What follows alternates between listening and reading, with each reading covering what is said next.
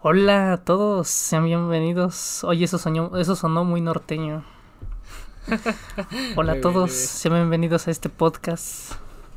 Ya está tomando forma, creo que ya estoy empezando a agarrar un poco más de confianza. Y tenemos un invitadazo, un compañero de.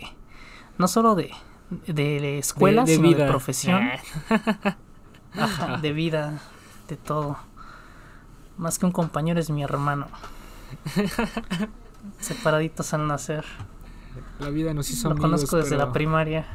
El fierro nos hizo parientes sin albur. ¿Cómo estás, Rodrigo? ¿Cómo estás? Bien, bien. ¿Y tú, viejo? ¿Qué tal? ¿Cómo has estado con todo esto de la cuarentena? Pues bien, fíjate que he aprendido más que cuando iba a la escuela. Está bien interesante, ¿no? El hecho de que, a pesar de que estamos en cuarentena, y claro, muchas personas se la están empezando de la fregada. Yo puedo decir, eh, claro, lo digo por mí,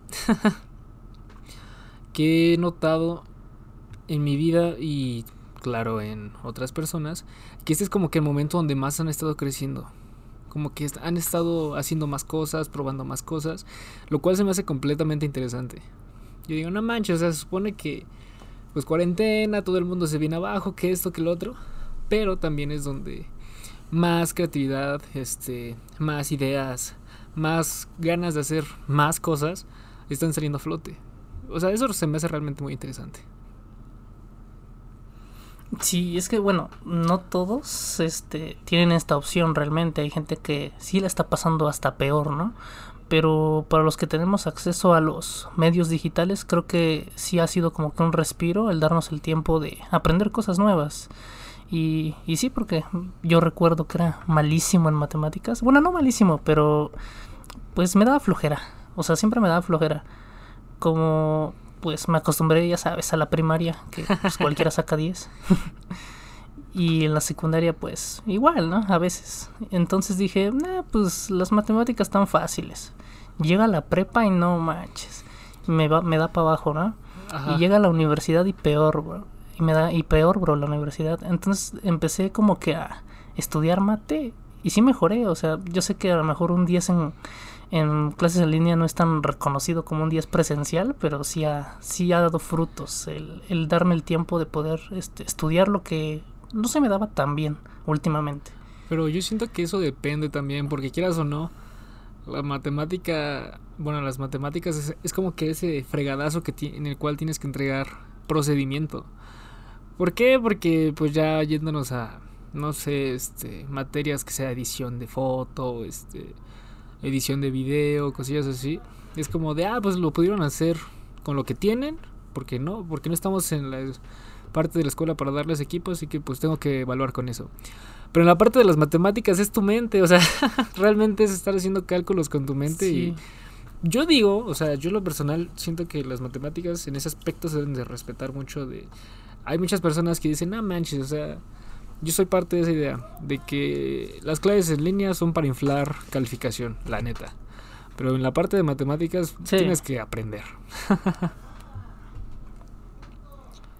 sí, sí siento que como que en cuarentena se han inflado muchas calificaciones porque, pues, o sea, en cierto punto se podría decir que es más sencillo porque la exigencia no es la misma, pero a la vez está difícil porque, por ejemplo, quien no tiene el equipo necesario sí se la ve difícil. Bueno, yo, por lo menos yo me la vi difícil un buen tiempo. Sí, sí, sí. Porque, bueno, tú y yo somos compañeros de escuela y creo que los que me conocen o te conocen, que los estén escuchando esto, pues saben que estamos estudiando una ingeniería que involucra todos los multimedios y no solo hablamos de, la comunicación casual sino que también llevamos que Photoshop, edición de video, animación, modelado 3D, eh, programación web y todo esto y es un rollo muy muy enorme porque son tantas cosas que tienes que hacer que a la vez te bloquean y no sabes por qué decidirte.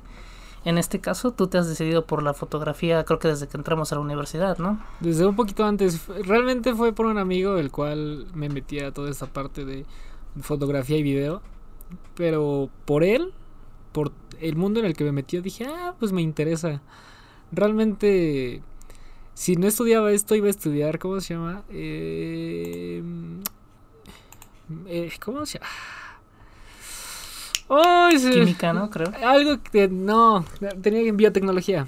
Biotecnología. Iba a estudiar biotecnología. Mm, O sea, algo completamente de otro mundo al otro extremo. Pero mira, creo que no me ha ido bastante mal en esta parte. Siento que va bien, va bien, afortunadamente. Pero sí, este, puedo decirte que lo que hemos estado aprendiendo en la escuela es súper, súper básico. O sea, realmente es, casi, casi es como irnos a la guerra sin fusil. No, tal vez no, pero sería irnos a la guerra con, no sé, pistola de balines. Tal cual. Te lo digo Sí. porque sí, ya, porque... ya lo estoy viviendo. Ajá. Sí, la escuela más que nada como que, o sea, es al revés. En vez de que la, la internet todo esto nos sirva de guía, creo que ahora es al revés. La escuela nos sirve de guía para nosotros saber qué aprender en internet, ¿no? Buscar la manera de qué, de qué aprender, de qué, en qué sobresalir y en qué nos podemos desempeñar mejor. Sí, aparte, la verdad hay que ahorita aprovechar que estamos en la universidad, porque si nos equivocamos, si probamos algo y no nos gusta, no se pierde dinero y no te despiden. Simplemente, ah, pues en lugar de 10 te pongo 8 o te pongo 7.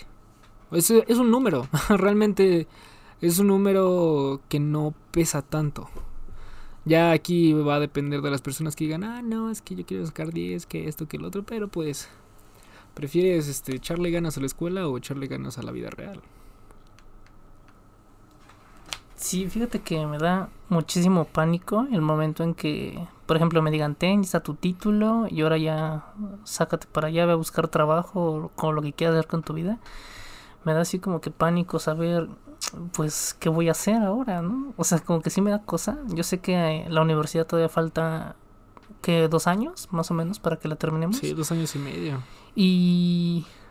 Ajá, dos años y medio. Entonces, porque la carrera dura cuatro y medio, está algo larga, algo Sí, larga. no tanto como otras, pero sí está algo larga. y este, sí, muy, muy, muy, muy larga.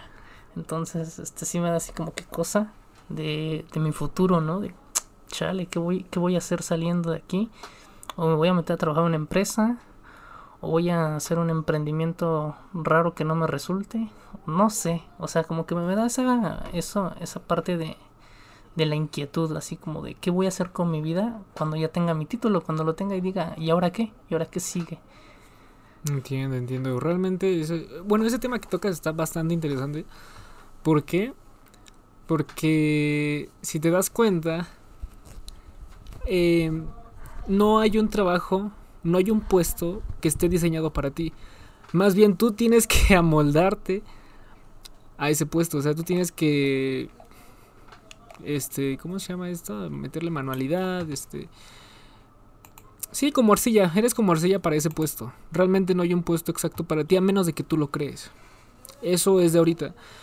Y el hecho es de que sí tenemos que estar aprendiendo por nuestra parte para estar creando portafolio. Porque con las personas que también he podido hablar por el podcast, sí me han dicho que realmente en toda esta industria no es tan pedido el título, te piden más el trabajo, te piden más tu portafolio, te piden más qué sabes hacer, cómo puedes diseñar y cosillas así, cómo puedes crear estrategias para lograr ciertos objetivos. El título sí es bueno, pero en esta industria cuenta más la experiencia y lo que sabes hacer. Así que yo les puedo recomendar que pues sí, se metan a crear más y no solo se queden con la escuela. Yo sé que muchos dirán, no, es que no puedo hacer otra cosa más que la escuela, que eso, que el otro. Pues brother, entonces en lugar de mantenerte en los noventas, bájate a los ochentas sin problema. Y ya dedícale un poco más de tiempo a algo que a ti te gustaría experimentar. Y lo del emprendimiento raro que dices, adelante, tú prueba, tú prueba, porque todo eso que tal vez falle o tal vez no, sigue siendo experiencia.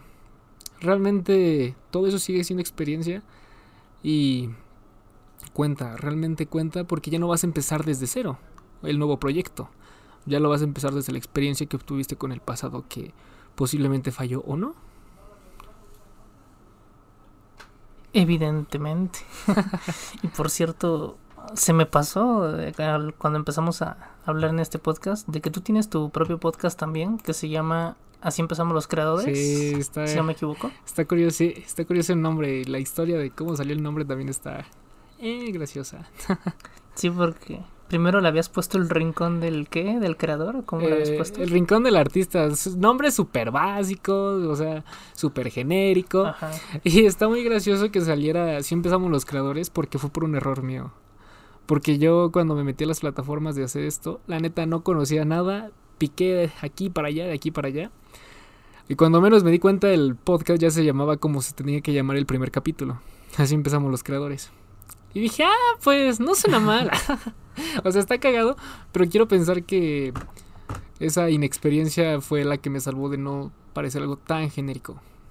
Está chido, está chido. Ya me, me gustó el nombre Sí, después sí, de que vi sí, porque vi que le...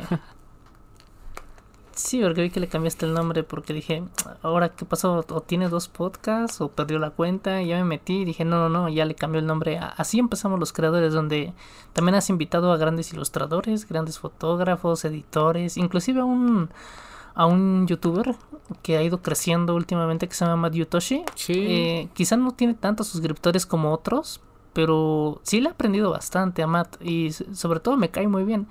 Es un, no sé cómo se dice en Argentina, un capo, guau. ¿o ¿cómo se dice? no, eh, fregón. la verdad no, no tampoco conozco los ter- la terminología de allá. la jerga, pero Ajá. este realmente sí es, es durísimo y es muy buena onda realmente. Muchos dirán, "Ay, no, ¿por qué no te vas por los grandes? ¿Por qué no, o sea, los grandes en números?" Porque pero quiero que entiendan, Ajá. o sea, realmente quiero que entiendan que los números no determinan la calidad de una persona. O sea, y bien lo Sí, dice sí, incluso una canción de Residente, que se lo preguntas a Paul McCartney, que tiene 300 mil views en su último video, pero llena los coliseos. Entonces te pones a pensar de, oh, Jesucristo. Ah, Entonces aquí también, ya sé que dije mucho entonces, pero ni modo. Quiero darles a entender, eh, comentarles, que no evalúen mucho a las personas eh, ahorita en la parte digital de, ah, no tiene tantos seguidores, entonces no debe ser tan bueno. No, brother, o sea, realmente uno le pone mucho trabajo por detrás. O sea, horas de investigación, horas de desvelo, horas de estar practicando y no te imaginas de cuántos trabajos, cuántas obras no han salido a la luz porque ellos mismos dicen, no, no vale la pena. En ese- e- esa, esa creación, esa foto, ese video. ¿Por qué? Porque no cumple con sus expectativas. Y como te digo, todo eso es experiencia. Realmente. Y sí, pero bueno, o sea, tú sí has tenido a grandes invitados, o bueno, para mí sí son personas que tienen así unos números bastante altos, a diferencia de mí, claro. Eh, hablamos de Master FX, que es un buen editor, supera creo los 100 mil, Sí, ¿no? no, si no me creo que ahorita ya están 200 mil y no te voy a mentir, entré en pánico. me, me dieron muchos nervios y lo reconozco. O sea, reconozco Ajá. que no estuve como que 100% relajado porque yo conocía toda, bueno, no toda, pero sí conocía gran parte de toda su, histo- de su historia en internet. Y cuando ya fue el mero día dije, Jesucristo, ¿qué hice? y se siente completamente... Lo logré. O sea, se- de- lo logré, pero ahora espero no cagarla. Y estuve tan interesado en no cagarla que, te lo juro, me escuché después y parecía robot. O sea, ya tiempo después, en ese momento dije, ah, no, pues todo salió bien, que esto, que lo otro. Jijiji, jajaja. Pero me escucho semanas después y digo, rayos, Roy, ¿cómo rayos hablaste así? Sí. Y bueno, también Matt Yotoshi que supera los 50 mil seguidores, que son un gran videógrafo, la verdad. Pero sí digo que sí pasa eso de que te da- ganan los nervios. Y muchos dicen por ahí que a lo mejor un podcast es sencillo, ¿no? Y muchos lo empezaron porque es, muchos dicen es una charla fácil que la grabas y la subes.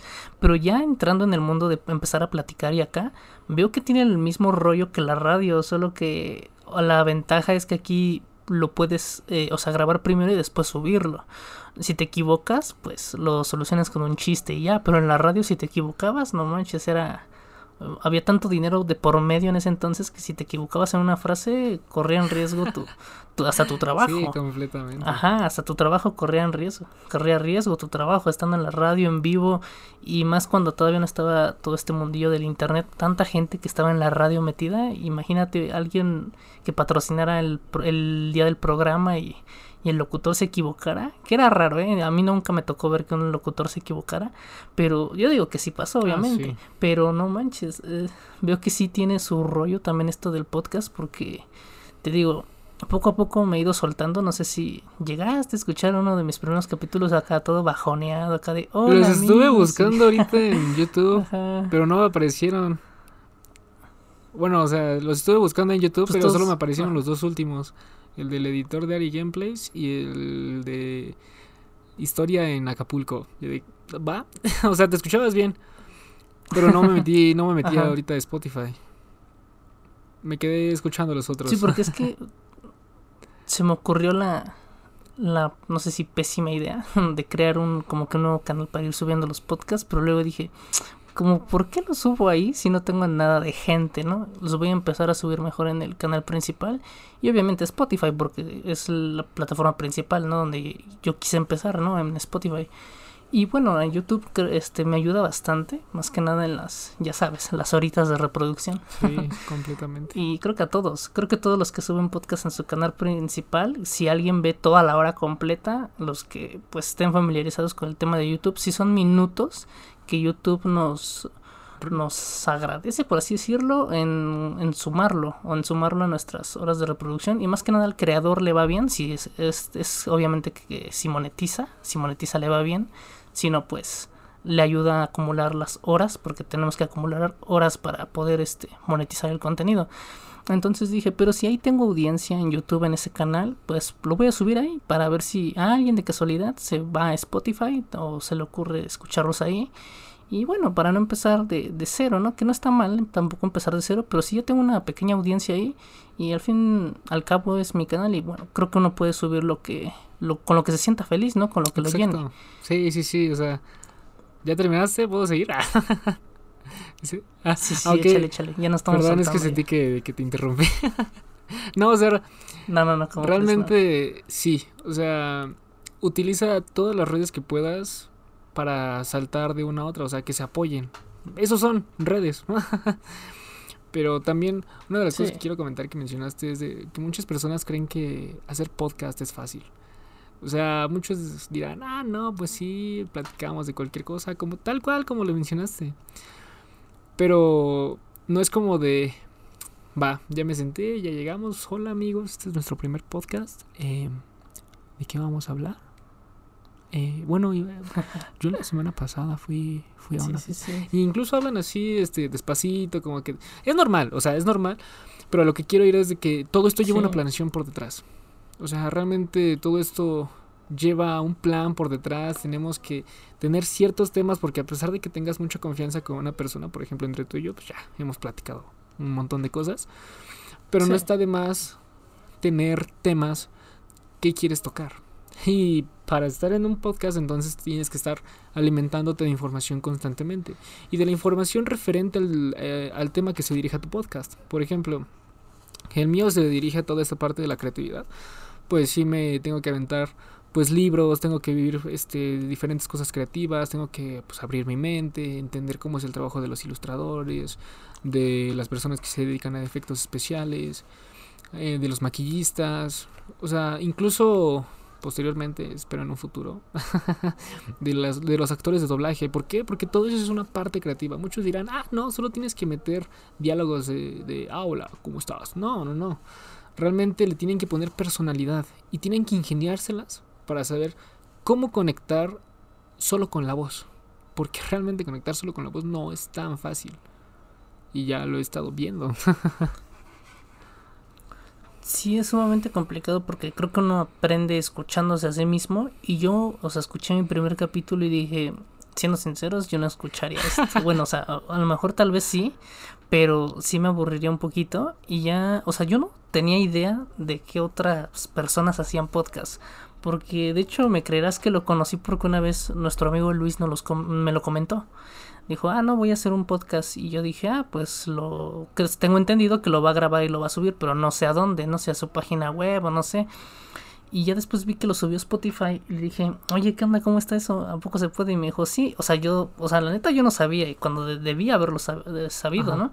Y creo que mucha gente aún a lo mejor no le queda claro que es un podcast. La- o sea, quizá han de tener la idea de que a lo mejor más o menos qué es, pero hay gente que aún no sabe que es un podcast y yo no lo sabía hace mucho tiempo. De hecho, yo antes no lo leía como podcast, lo, lo leía como podcast. y eso porque me salía en, el, en mi consola pasada. Sí, me salía en mi consola pasada. Eh, de hecho, todavía tengo el Play 3. Y cuando me metí así como a los juegos o así, me salía ahí como la palabra podcast. Y yo decía, ¿qué es eso? Y lo leía como podcast. O sea, nunca le, nunca le prestaba atención a eso.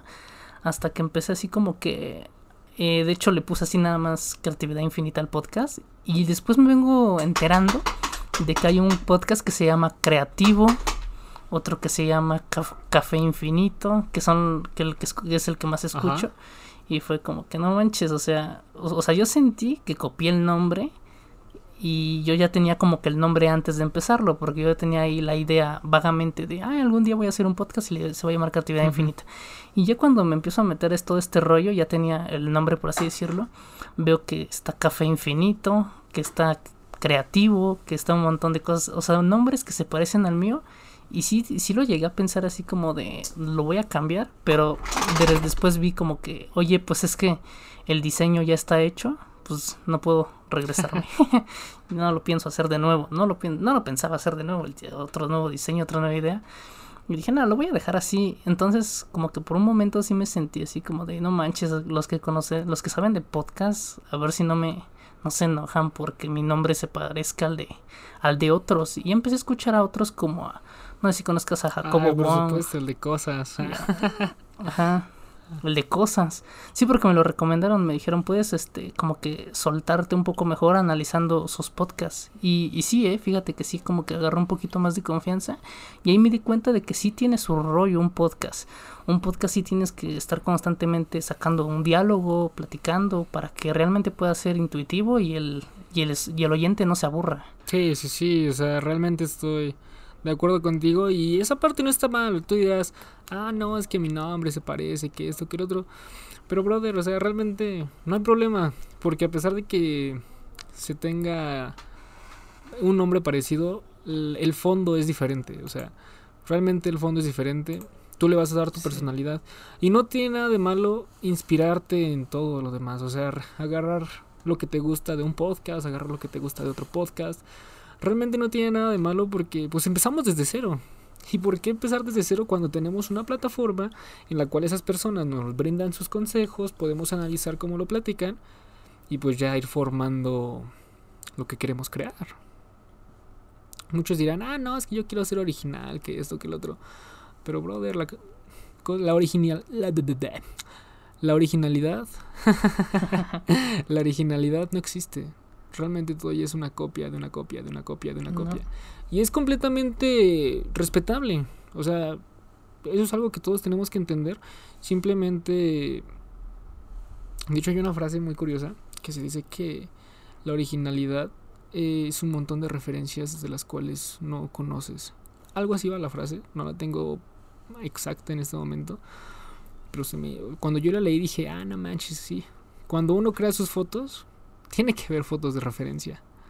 Cuando uno hace sus fotomontajes, tiene que ver videos de cómo hacer ese tipo de fotomontajes. Entonces, cuando uno quiere cantar como tal, eh, ve los videos de tutoriales para sumamente gente sumamente refinada o algo así. sí. Sí les dije tu nombre a los a nuestros oyentes. Sí, sí, sí dije que te llamas Rodrigo. Porque sí, al principio. sí, porque luego se me pasa y luego se me olvida hasta presentar. y sí, sí, se me va, ¿eh? Seguido se me va. No te preocupes, no te preocupes, viejo. Realmente no hay problema. De todos modos, va a estar en el título. sí, sí, Fit Rodrigo Torres, que de hecho, este, pues bueno, eres fotógrafo, para los que no lo sepan o ya lo sabían, eres fotógrafo y te dedicas actualmente 100% a eso o no has tenido trabajo? ¿Cómo anda la, situación? ¿O ¿Cómo está va, Que va. Te voy a contar. ¿Sabes? Yo desde hace dos meses, lo tengo bien contado, había dejado de hacer fotos. Realmente había dejado de hacer fotos porque yo ya no me sentía chido. O sea, no me sentía bien en la parte de crear. Y uno se dirá, no manches, o sea, se supone que es lo que te gusta. Pero pues, brother, el hecho de que sea lo que me gusta no quiere decir que me llego a cansar. Y aparte, no somos una máquina, no somos una máquina para estar creando ideas, para estar sacando fotografías, para estar editando tales cosas. No somos una máquina, somos personas que también necesitamos descanso mental. Porque toda la semana estar pensando en qué sacar el sábado o el domingo, pues agota. Realmente agota. Y muchos dirán, ah, no, es que no, eh, no es lo que quieres, no es tu pasión, que esto, que lo otro. Claro que es mi pasión, porque si no fuese mi pasión, no me sentiría fatal por el hecho de no crear. Y, eh, y está muy curioso esto que te digo, sí me sentí fatal y muchos dirán, entonces ¿por qué no regresaste? Porque yo sabía que no iba a regresar con la misma fuerza que tenía antes. O sea, iba a regresar a hacer cosas mediocres. Y yo no quería entregarle cosas mediocres a mi pasión. Así que sí, este, tuve que, puedes dejarlo un ratito. Y afortunadamente eh, conseguí trabajo. En esta época de, de cuarentena pude entrar a una agencia de publicidad. La verdad sí está, está muy chido.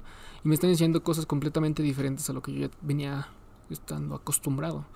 Ahí mis fotomontajes sí son una parte de lo que tendría que hacer. Pero también me están enseñando otras partes de diseño gráfico, de marketing digital y cosillas así. De cómo funciona una campaña, de qué es una campaña de paraguas y cosas, o sea, incluso terminología que no nos han explicado en la escuela. Lo, estoy entendiendo, lo estoy aprendiendo acá. Y yo digo, va, uno este, está ahí, está aprendiendo y tiene que aprender sin objeciones. Porque realmente, ¿qué agencia con tantos años de experiencia va a abrir las puertas a un universitario que todavía no tiene experiencia laboral. Así que realmente, pues sí he tenido que estar ahí, fregándoles, y han sido incluso noches, madrugadas que tengo que quedarme con el jefe. Afortunadamente, pues por teléfono, yo desde mi casa y él desde la suya. De, ah, oye, ¿cómo ves esto? Ah, pues muévele aquí, muévele acá. Ah, ok, va, va, va. Este, lo hago. Ah, no, espera, también te muévele acá. Y cosillas así. Sí, hay que estarle fregando. Pero vale completamente la pena, vale completamente la pena. Pero sí te diré que estar en una agencia de publicidad sí es estar quemando ideas semana tras semana. Y unos dirán, entonces, ¿por qué no regresaste a las fotos y de todos modos estabas quemando ideas? Porque mis ideas estaban dirigidas a algo completamente diferente. Acá ya es a la parte de generar, pues, ganancias, de cierto modo. O sea, para los clientes hay que generar cierto tipo de contenido para generarles ganancias. Mientras que yo por mi parte de los fotomontajes y todo eso, lo hago porque me gusta, porque digo, ah, pues puedo hacerlo. Y si no puedo hacerlo, pues veo cómo lo hago. Investigo. Aquí ya, ya donde te das cuenta de si quieres trabajarle a alguien más o a ti. Y afortunadamente estoy teniendo la experiencia y digo, me voy a quedar un buen rato aquí porque todavía tengo muchísimo que aprender para después trabajar simplemente en mí, solamente en mí yo digo que no está mal. Porque muchos dirán, ah, no, mejor desde el principio, aviéntate tu emprendimiento, que esto, que el otro. De alguna forma, digamos que estoy calentando para mi emprendimiento y no... Sí me estoy aventando buenos fregadazos, pero con el respaldo de... Y ya no me estoy aventando sin paracaídas a ver cómo caigo en el suelo. Claro, ya cada uno tendrá su punto de vista, ¿verdad? Pero... Pues bueno. ya este ya pude regresar. No manches. Ya pude regresar un poquito. Pero está muy chido de que ya estés trabajando en eso, o sea, no no me imaginé desde que no desde que no trabajamos así juntos en, en un restaurante delicioso de hamburguesas. Este, pues sí, o sea, pues dije, no, bueno, ha de seguir en las fotos y pues qué chido porque la fotografía poco a poco para mí, o sea, no digo de que tengo trabajo así muy seguido, pero sí se ha ido convirtiendo como que en mi trabajo, por así decirlo, porque es como del donde más ingresos he obtenido. Y claro que obviamente aún no estoy decidido en a qué dedicarme, pero afortunadamente como que sí sí he tenido esas oportunidades o ha existido gente que ha confiado en en mi trabajo y según yo no los he decepcionado hasta eso siento que he hecho un buen trabajo Pero recientemente apenas que estaba viendo un curso de producción de video para eventos, digo, no manches, si se me hubiera presentado esta situación, no hubiera podido resolverla. Y, y sí son experiencias como que, como que me interesó ver eh, de esos cursos de producción de video, porque suena tan simple, pero luego cuando ya estás ahí y te deja de fallar que una cámara o que no hay donde ponerla o que no hay luz o esto, si dices, no manches, ¿qué hago? Y entonces esos cursos sí me sirvieron así como de, de emergencia, de siempre preparado, accesorios que yo no conocía, algunos trucos, todo eso, y está chido y digo, no manches, qué bueno que no me pasó eso en, mi, en la primera vez que hice un evento. Qué bueno que no me pasó, si no, no sé qué hubiera hecho.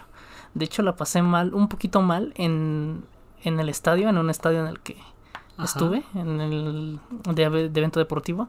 Me pasó en que eh, ya se hizo de noche y no prendían las luces, los reflectores. No manches, ajá. Y yo dije, no manches, ajá, dije, mis lámparas llegan hasta la otra semana. Y ya no había ya casi luz. Y lo bueno que hubo un break como de 20 minutos en lo que empezaba el siguiente partido de la noche. Y dije, no manches, ¿por qué no las prenden si ya no se ve casi nada? Nada más se ve el, atardecer bien a lo lejos. Y sí me espanté porque dije, ¿cómo? O sea, las fotos de que salen, salen, ¿verdad? Porque la cámara tiene flash. Pero obviamente, cuando estás en un campo tan amplio, en una cancha, el flash no es nada. o sea, no alumbra nada. Sí.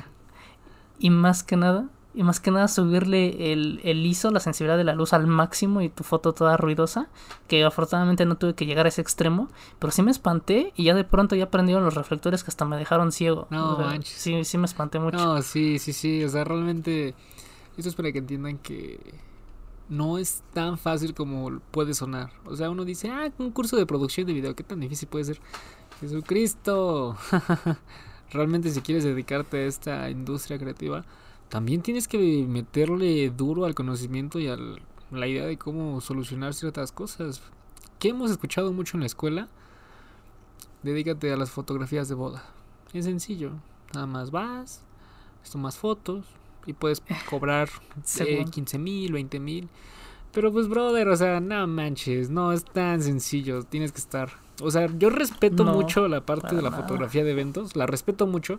No me gusta, en lo personal no me gusta trabajar en fotografía de eventos. Lo pude hacer una vez, no, no volví. Pero respeto mucho a las personas que lo hacen. Porque realmente es estar moviéndose de un lado a otro. Este, posiblemente teniendo que aguantar ah, incluso mentadas de madre de no me dejas ver. Cosillas así. Si estar cazando el momento. O sea, realmente lo estás cazando porque los que hacemos fotomontajes o los que hacemos este o bueno los que hacen fotografías de retrato en la ciudad o en estudio va ellos pueden crear la foto pero en una foto en un, cosas de eventos tú tienes que cazar la foto. Sí y yo considero eh, como el ámbito más difícil de la fotografía de eventos a las bodas y a los tres años. ¿Por qué? Porque yo estuve hace, creo, a principios de este año, de 2020, en unos tres años. Y yo dije, ah, pues, ¿qué puede salir mal? Es un niño, le tomo fotos acá, le ponemos un fondito acá de vaquero, le ponemos acá algo bien bonito y acá, ¿no? Y, o sea, con todo respeto, ya cuando estuve en el evento, el niño, pues, no sé si se, no sé si se espantó conmigo o si a lo mejor es muy, muy, muy tímido o a lo mejor no, pero no se dejaba tomar fotos y lloraba y se volteaba y no le hacía caso ni a sus papás. Y, o sea, le hacían su, su evento, lo subían en un caballito, acá bien bonito todo. Y el niño no sabía qué onda. Digo, bueno, tiene tres años, a lo mejor sí ha de saber, pues, eh, vagamente que pues es su cumpleaños, es su fiesta, pero siento que también al niño como que le estresa ver tanta gente a su alrededor o que, o que lo llevan para acá, para allá, que para la iglesia, que para el salón, que para eh, cambiarlo, o sea, como que siento que el niño en cierto punto se estresa un poquito porque quiere jugar. Entonces era un poquito incómodo el estarle tomando así fotos porque le querías tomar una foto y se empezaba a mover acá mucho, o sea, era, era muy, fue muy complicado trabajar con con, niños pequeños. ¿eh? Es muy complicado trabajar con niños pequeños. Diría que yo creo que es la, la parte más difícil, tanto eso como fotografía de bebés también. Y las bodas, más que nada porque tienes que estar antes de que la novia, este, pues sí, mientras la maquillan, las tomas de los anillos, son muchos detalles en una boda que tienes que hacer. Y más que nada, tu asistente puede estar con el novio mientras tú estás con la novia y tienes que documentar todo, todo, todo, todo, todo. Igual si te escapa un momento, la boda no la van a repetir para que tú vuelvas a hacer las mismas fotos o vuelvas a obtener las mismas tomas. Es que siento que eh, tienes que estar muy atento en todo eso. Y suena fácil, pero no, tan solo el equipo llevarlo. Y bueno, es, en mi caso que no tengo coche, no tengo, o sea, mío, mío no, no tengo. No tengo cómo llevar las cosas cómodamente o de una forma segura. Entonces sí está un poquito este pesadón ahí al, estar haciendo fotografía de eventos. Este, pues es complicado en general, pues porque te digo, no tengo un auto en que llevar las cosas y tengo que pues irme normal en metro, en camión, como sea. Y imagínate yendo ahí con todo con todos los nervios del mundo de no manches, ojalá no se suban a robar porque si no las tarjetitas se pierden y pierdo el trabajo y o sea, Imagínate alguien que me dio la mitad a lo mejor del trabajo, porque bueno, yo este, acostumbro la mitad antes de realizar el evento y la mitad después de, de entregarlo, ¿no? Y imagínate que yo pago, no sé, 10 mil pesos por un trabajo que va a costar 20 mil y va el fotógrafo y acá y pierde todo. No manches. Quedamos, ambos quedamos como que, o sea, a mí no me va a importar si lo asaltan, aún así yo sea la persona más humana del mundo, este, voy a sentir feo porque pues no manches, pagué esto, no sé cómo vamos a quedar, si me va a regresar el dinero, o qué tal si no me mintió, no sé, ¿no? Siento que hay mucha desconfianza entre ambas partes y es que es lógico, porque si te dicen eso sí te saca de onda, ¿no? Que de repente te digan, no, es que jefe, perdí todo, ¿cómo le explico que no le voy a poder entregar su trabajo? y cómo le explico que necesito el dinero que me dio para pues con tener la mitad para la cámara que tenía. Y eso sí, es una cámara sencilla. sí, la cámara más sencilla tiene un precio bastante caro. ¿eh? Hasta eso sí, sí, sí vale bastante. Y fíjate que está bien. Yo siento que está bien que cuesten eso las cámaras. Porque si no, bueno, no es que sea egoísta, pero siento que si de por sí ya desprecian un poco al fotógrafo por el simple hecho de que alguien tenga un celular super tope de gama, ahora imagínate que una cámara fuera súper barata, siento que lo, como, ah, lo voy a decir lento, desprestigiarían aún más ese trabajo del fotógrafo, mm, sabiendo que no son tan, tan caros el, los equipos. Sí, sí, sí, completamente, o sea también, aparte de las cámaras, las luces de buena calidad y con buena potencia y que duelen lo suficiente, no son baratas. Las baterías para poder cubrir todo tu evento tampoco son baratas. Las tarjetas de memoria que tienes que tener varias, porque si tienes una, posiblemente esa una falle y ya perdiste todo, también son caras. Realmente Sí, es y aparte, estamos hablando ahorita de solo equipo. Las computadoras para poder editar todo esto a velocidad, sin que se trabe y poderte entregar sin problema, también son bastante caras. También. Y ahorita estamos hablando de equipo. ¿Qué pasa con el conocimiento? ¿Cuántas horas no le he estado dedicando a tomar fotografías de aquí, de esto, del otro? ¿Cuántas horas no le he dedicado a tomar cursos? Incluso a pagar shots, shoots, las licencias. Completamente. Y las licencias. Completamente, porque si ya vas a cobrar algo bastante grande, por ejemplo, para una boda, y no estás este dado de alta en pues hacienda y todo eso, pues no puedes cobrar todo eso.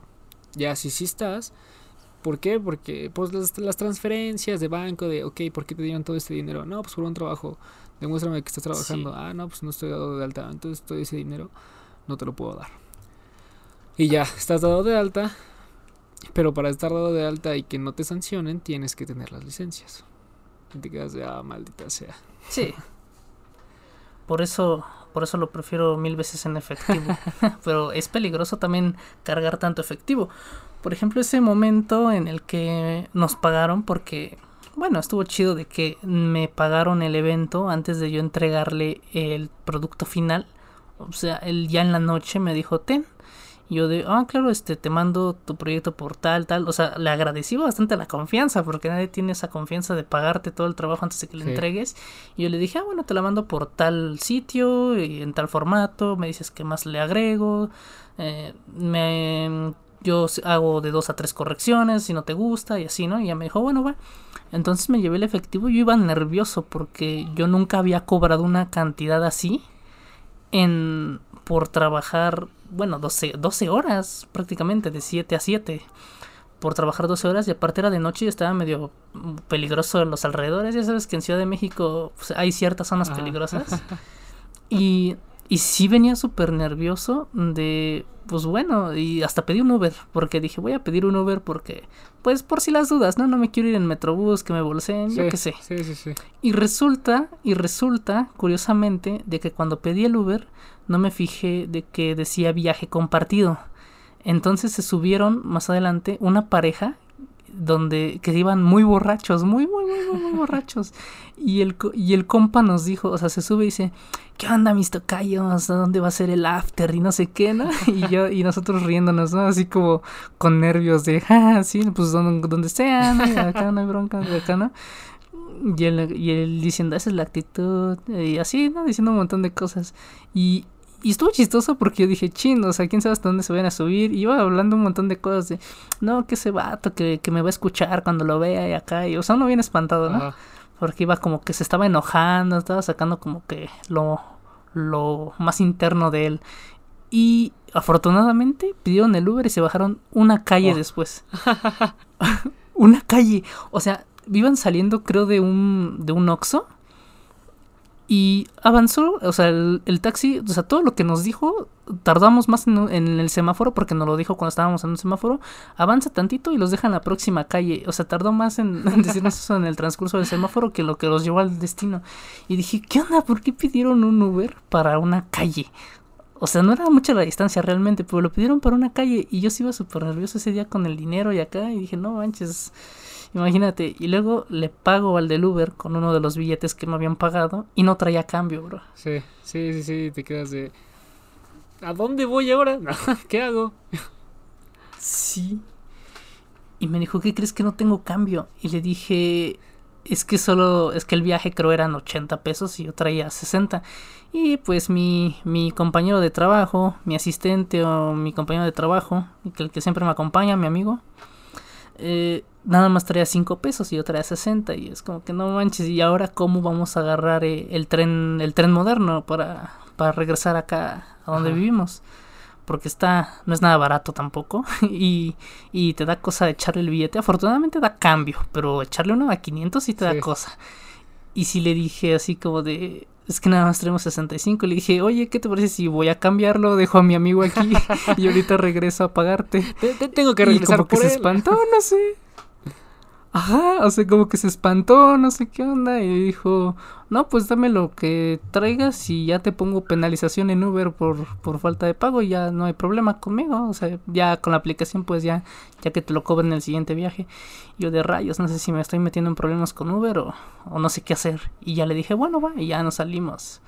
No manches. No inventes, ¿qué onda? ¿Qué onda? Bueno, es que es entendible, o sea también esas personas no saben a quién están subiendo, no saben con qué intenciones tienen. O sea, sí he estado también, fíjate que platicando de eso eh, últimamente, que pues sí tengo que admitir que he salido a lugares seguros, pero he salido. Y he platicado con los de Didi y todo eso.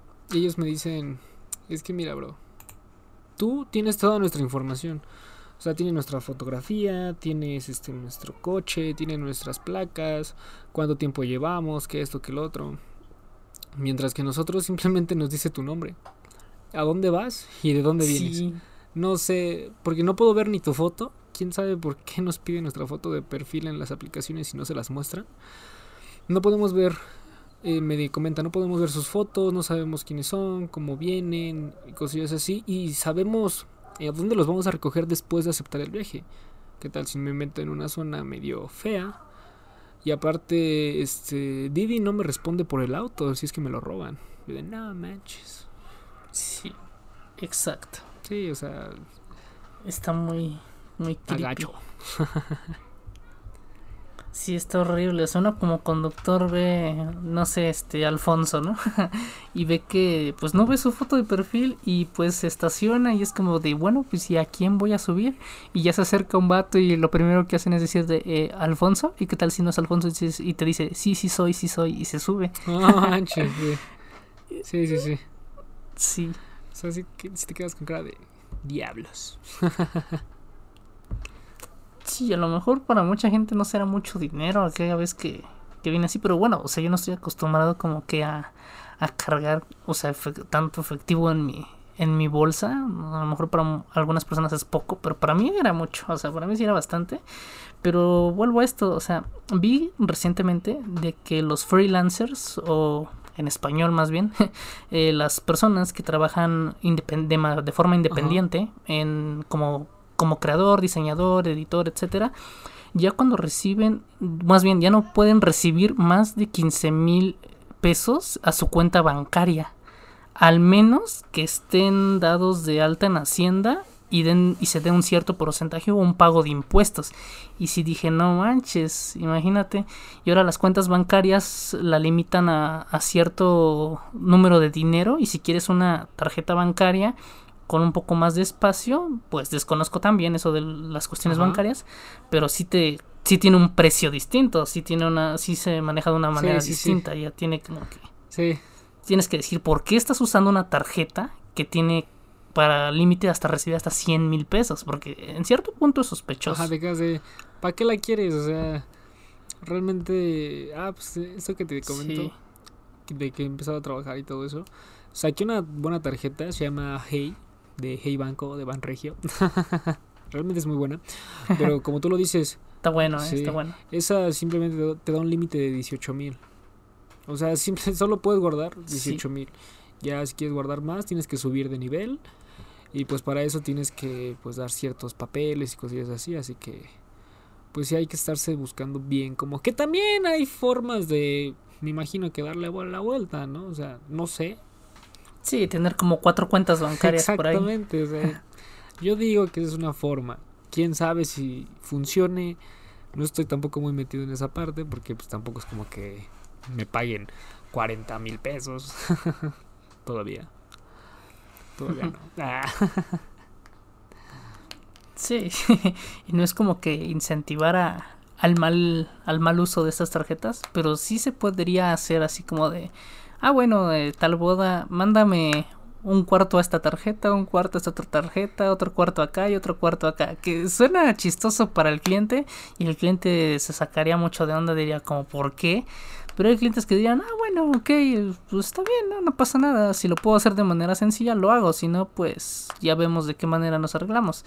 Pero sí es como que un buen tip de que puedes depositarme tanta cantidad a esta, a esta, a esta y a Bueno, es que esta. depende, porque si ya se lo das a un cliente, o sea, si a un mismo cliente le das cuatro tarjetas, el mismo cliente dice, ¿qué pedo con este carnal?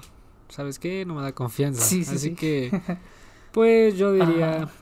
que Depende del cliente. Depende del cliente, cuántos clientes vayas a tener, una tarjeta para cada cliente, por ejemplo. No sé, por ejemplo, tienes cuatro eventos en dos semanas, pues ya a cada uno le das una tarjeta. Sí. Y- Sí. Y sí. Pero no manches, sí está algo raro. O sea, yo. Uno, uno cuando va creciendo se, da- se va dando cuenta de lo. De lo diabólico que es todo este mundo de los impuestos y de que te paguen y manejar cuentas bancarias. Como que uno a veces siente que no está preparado para manejar eso. Siento como que si te sorprende, te da un golpe muy enorme la vida. Así como de, a ver, ya tienes que manejar cuenta bancaria, tu RFC, tu, tu identificación, ya tienes que votar, ya tienes que declarar impuestos, ya tienes que aportar para tu, para tu, ¿cómo se llama? Para tu crédito de, de tu casa y todo, o sea, como que ya está como que medio raro todo eso, ya cuando entras a trabajar oficialmente, no sabes ni qué onda. Sí, sí, sí, o sea, y ¿dónde aprendes eso? Pues ya en los fregadazos reales. En la escuela pues, simplemente te enseñan a hacer dibujos en 3D. Con todo respeto, ¿no? Sí, sí, falta la educación financiera en las escuelas, siento que sí falta esa sí, materia. completamente, completamente, porque no manches, o sea, si tuviésemos la educación financiera desde antes de salir a los fregadazos reales, pues este no tendríamos, por ejemplo, hay muchos freelance que cuando menos se dan cuenta ya le deben 30 mil pesos a... Exacto. Hacienda. Y de qué? todo, todo eso se hubiese evitado. Sí, claro, nosotros también tenemos la responsabilidad de aprender por nuestra cuenta, pero se nos facilitaría más, y sería lo correcto, siento yo, si es que lo, lo explican desde la universidad. O sea, pues para nosotros principalmente, porque yo siento que tenemos más facilidad de trabajar de freelance. O sea, todos los que nos queremos eh, dedicar a la industria creativa. Sí, nomás sí está como que muy, muy raro todo eso de empezar a manejar cuentas bancarias y así está, está medio loco. La verdad está, sí está muy loco y también me da miedo, ¿eh? Me da miedito también.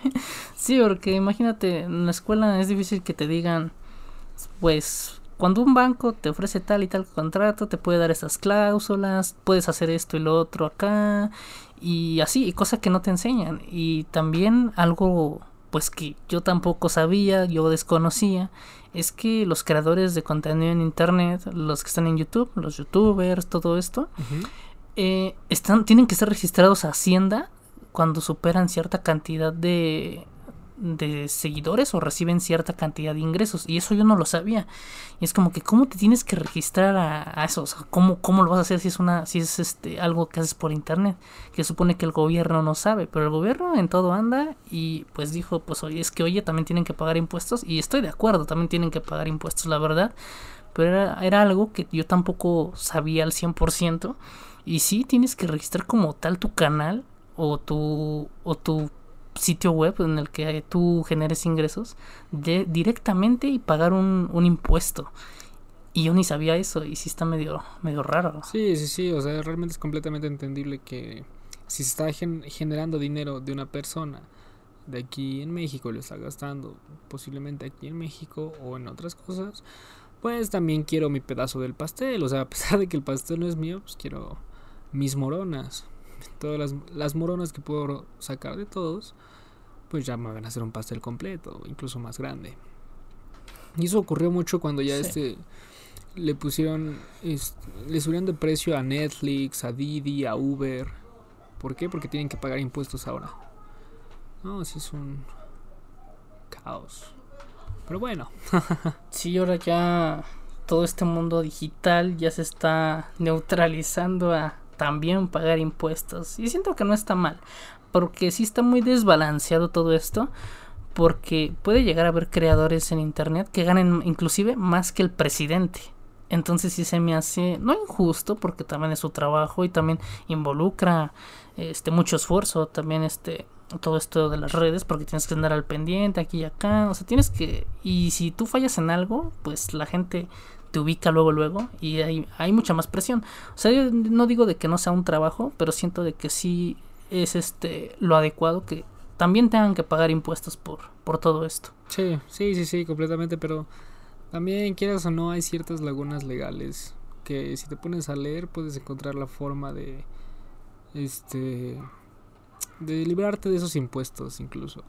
Ya te estás metiendo a más cosillas de registrar tu canal como una empresa, que esto, que lo otro, o creo que como una sociedad, no, no recuerdo bien, pero el punto es de que, este, todo antes de que pagues impuestos, lo metes a inversión. Ah, que tuve que comprar la comida de hoy porque, que esto, que lo otro, ah, no, necesitaba gasolina para transportarme del trabajo a mis juntas, que esto, que lo otro eh, necesitaba comprar una casa porque puede funcionar como bodega más adelante, que esto, que lo otro. O sea, hay ciertas formas que puedes, en las que puedes librarte. Aquí en México, si se puede hacer en Estados Unidos, pues con más razón se puede hacer aquí en México. Sí, lo digo y lo mantengo. sí, hay muchas maneras de evadir impuestos. De hecho, muchas empresas lo hacen no sé en qué apartado de las leyes del país venga esto, pero hay una, una ley que dice que cuando una empresa apoya con actos humanitarios, tiene, eh, o sea, mm, no sé explicarlo muy bien, pero no pagan tanto impuesto como si no lo hicieran. Sí. Estoy completamente de acuerdo. ¿Qué pasó con Shark? Si, una empresa... ¿Qué pasó con Shark Tank? Cuando el, el, el que está casado con su hija de Slim. Nunca he visto, solamente he visto Shark Tank ah, dos pues hay varios capítulos en los que realmente en este, creo que se llama Benner. La verdad no me acuerdo bien de su nombre, pero es el que está casado con la hija de Carlos Slim. Sí, hay varios donde te dicen, yo te ofrezco cierta cantidad de dinero de la Fundación Carlos Slim. Porque ya están haciendo actos comunitarios, pero con intereses por ellos mismos detrás. o sea, yo siento realmente que el, altruismo no, no existe. O sea, a pesar de que una persona te diga, ah, no, que sí, que esto, que lo otro, yo lo hago para ayudar. Pero después de ayudar, te sientes bien contigo mismo. O sea, te quieres sentir bien, de, ah, ok, ya puedo ayudar, que esto, que lo otro, ¿no? Invente, sin mí esa persona no hubiese comido el día de hoy. Entonces ya está creciendo tu ego. O sea, realmente estás dando a crecer tu ego. Entonces, yo estoy considerando bastante que la parte de la palabra altruismo no existe. sí, muchas empresas lo hacen como por obligación, necesidad de eh, ahorrarse un dinerito y obviamente pues porque lo que le están dando a esos actos comunitarios no es como que ni la mitad de lo que se pueden llegar a ahorrar. Entonces sí y pues bueno en cierto punto a mí me da igual que lo hagan para por sus propios este intereses pero pues bueno mientras ayuden y apoyen pues allá la empresa. Ya la empresa sabrá qué onda mientras haya beneficiados de una manera correcta porque luego también si no lo hacen de buena manera porque dicen no para tantas personas y luego no terminan dando ni la mitad no alcanzan ciertas personas. Así que mientras cumplan bien el labor pues ya aunque se ahorren dinero no, no pasa nada pero han ayudado a, a, la comunidad de cierta parte en cierta parte. sí sí sí realmente sí. Sí estoy completamente de acuerdo. Efectivamente, caballeros. Y pues bueno, para no hacer más largo este podcast, hemos llegado al final. Fue un gusto tenerte aquí, Rodrigo. La verdad, este, muchas gracias por venir. Un buen fotógrafo, la verdad te admiro mucho. Muchas gracias, viejo. Muchas gracias. Pues no sé, algo, lo último, algo último que nos quieras comentar, no sé, tus redes sociales. Claro que sí, este, pues lo que les quiero comentar es de que de verdad métanle, o sea, si se quieren dedicar a la parte creativa, denle duro, o sea, no es sencillo, no sí es complicado, sí, a pesar de que sea lo que te gusta, a pesar de que sea lo que te amas, es de, sea lo que amas, no quita la parte de que te vas a estresar. Realmente te vas a estresar, pero hasta cierto punto va a ser un estrés que vas a disfrutar. Te lo digo porque ya lo, he estado viviendo y te quedas de wow. Así que de verdad, dale, este es un trabajo realmente respetable en el cual si tienes mucho conocimiento, si tienes mucha experiencia y sabes cómo conectar con las personas, con los clientes, va a traer sus frutos bastante gordos. Así que, pues adelante. Yo aparezco en Instagram, que es mi red social principal, o sea, lo que más le doy, como rt.crimson. y en Spotify, eh, así empezamos los creadores. Ahí este, pues tengo diferentes entrevistas con diferentes personalidades que se dedican a crear cosas completamente diferentes, desde youtubers, desde ilustradores, desde la parte de editores de VFX, desde maquillistas, fotógrafos de todo tipo, tanto de retratos como ya de cosas un poquito más este producidas en la parte de maquillaje, monstruosos y todo eso. realmente pues tengo variedad, porque es lo que me gusta, no solo centrarme en una cosa. sí, has tenido invitados muy buenos, tanto de una cantidad alta de seguidores, por así decirlo, hasta, bueno, más bien de todas las cantidades, pero como dices, no hay que nunca, pues, este, mmm, pues sí, analizar a una persona por sus seguidores. Realmente todos los que he escuchado de tus podcasts han sido gente muy profesional, tengan muchos, pocos seguidores. La verdad, todos los que has tenido en tu podcast han sido gente muy profesional. Y pues bueno, ojalá la gente vaya ahí a tu podcast de Así empezamos los creadores y pueda disfrutar un poco de lo que nos ofreces. Muchas gracias, viejo, muchas gracias. Que ya, ya voy a volver porque también lo había dejado por esta parte de el trabajo. Ya no me había dado a la tarea de invitar a personas, ya no me he dado la tarea de estar buscando creadores que me gustara realmente lo que hacen. Pero ya, ya, ya puedo volver, ya agarré el ritmo a la escuela, al trabajo y pues ahora lo que me gusta. bueno, pues un gustazo de tenerte aquí el día de hoy.